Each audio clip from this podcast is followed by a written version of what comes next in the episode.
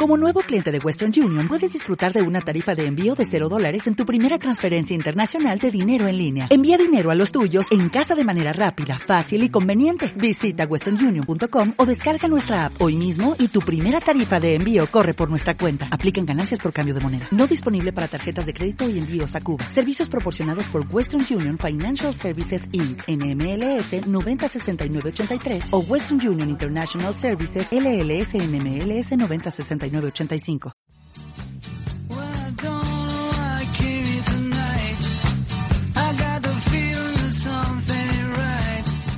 La Butaca, sección de cine del Testigo en Sol FM. Novedades cinematográficas, tops y recomendaciones. El mundo del cine de la mano de Javier Tobar.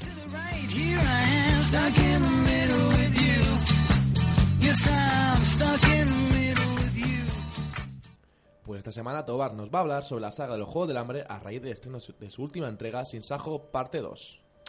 Exactamente, voy a hablar un rato sobre esta saga y un poco una pequeña crítica, una pequeña opinión sobre la última parte, Sin Sajo, parte 2. Es indudable que en los últimos años el cine ha vivido un considerable boom de cine directamente basado en sagas de literatura juvenil y específicamente en el género distópico. De entre estos ejemplos, donde podemos encontrar la saga Divergente o El Corredor del Laberinto, podemos afirmar que el más popular es sin duda Los Juegos del Hambre. Puede ser uno de esos casos en los que resulta que el más popular merece la atención, al menos si lo comparamos con el resto de casos, porque la saga protagonizada por Jennifer Lawrence cumple de sobra como entretenimiento palomitero y se permite el lujo de sembrar un mensaje que nunca sobra, dudar de lo que damos por sentado y analizar la estructura del poder en todas sus vertientes. Tal vez ese no sea el punto que muchos busquen, desde luego, Ahí está el triángulo amoroso de turno y los propios juegos del hambre, que resultan inevitablemente entretenidos y con ese punto de morbosidad que siempre llama la atención. Me alegra que la saga imponga sus ideas por encima de la premisa de los juegos, que aun resultando tremendamente importantes, terminan por ser una parte más bien pequeña del conjunto, cobrando más relevancia lo que ocurre alrededor y las consecuencias de todo ello. La primera cinta, titulada Los Juegos del Hambre, sin más, encontramos una introducción a los personajes y al mundo bastante decente, y por supuesto los Juegos del Hambre, siendo la cinta que con diferencia más se centra directamente en ellos. Es un buen punto, el espectador busca esos Juegos del Hambre y aunque la crítica social es más que evidente, siguen siendo el centro de atención. Por eso funciona que el resto de películas se aparten de dicho camino, evitando también el caer en la repetición y rompiendo con las reglas del sistema establecido, tanto narrativamente como implícitamente dentro de la historia. Después vino En Llamas, que recogía el espíritu revolucionario que la primera entrega sembró.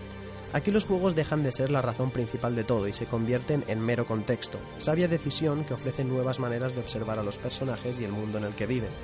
Es para muchos la mejor película de las cuatro y razón no les falta. Es la más completa y variada, sin duda, y con un ritmo mucho más ágil que las dos últimas y con el objetivo más claro que la primera, principalmente porque ya se ha saltado las introducciones y va al grano. En Sinsajo, dividida en dos partes, con un resultado algo irregular, tenemos una conclusión a todo bastante decente, siendo fiel a lo que la saga ha sido desde un principio.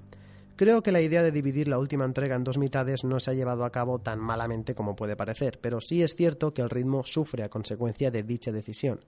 Sin embargo, encuentro correcto el querer centrar la primera parte en los personajes y en cómo responden a lo sucedido en la segunda entrega, preparándoles para, en la segunda parte, entrar en acción e ir a por todas. Seguramente se podría haber juntado todo en una sola película, no lo niego, pero el resultado final dista de ser desastroso, si bien es cierto que la irregularidad del ritmo es notable. Entrando más en materia sobre Sinsajo parte 2, la última y reciente entrega de la saga, resulta una conclusión que convence aunque no resulta tan explosiva como muchos pueden pensar. Hay más acción, sí, los personajes se vuelven mucho más vulnerables y la cinta consigue enganchar al espectador para que quiera saber qué va a ocurrir al final, pero todo se mantiene en cierta medida bastante conservador respecto a las otras entregas.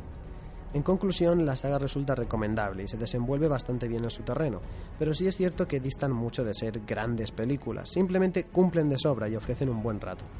En las interpretaciones destaca sin duda Jennifer Lawrence, ofreciendo el máximo protagonismo y con un abanico de registros más variado de lo que puede parecer en un principio.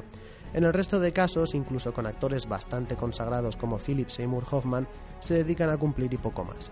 La dirección también se mantiene en la cuerda floja. Funciona, pero no ofrece demasiadas ideas originales, más allá de un tono bastante crudo y realista que en conjunto funciona a la hora de darle algo de personalidad a la saga. Así, esta es una saga de cine palomitero que aprueba sin sobresalientes, pero llegando al mínimo exigible de sobra si lo que queremos es pasar un buen rato y punto. Buen cine de domingo, para que me entendáis.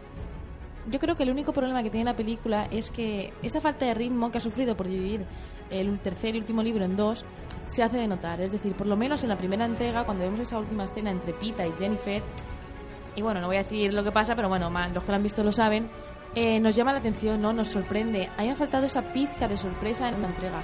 Eh, yo además me había leído los libros y sé que también es verdad, si te lees los libros, pues vas ya con la idea hecha de la película. Y es más normal que decepciones de vez en cuando, pero bueno, me faltó ese, ese, ese algo, ¿no? Ese decir, ay, esto no me lo esperaba, esto me ha sorprendido. Porque sales del cine como si hubiese visto una película pues en tu casa el domingo por la tarde. Sabes que ha sido una buena película, pues bien, te has entretenido dos horas y ya está. Pero le faltó una, una pizca de algo. Exactamente, faltó como ese boom final, que el final es verdad que es un poco más conservador. Y la vestimenta del final también es un poco tétrica, todo hay que decir. Exactamente.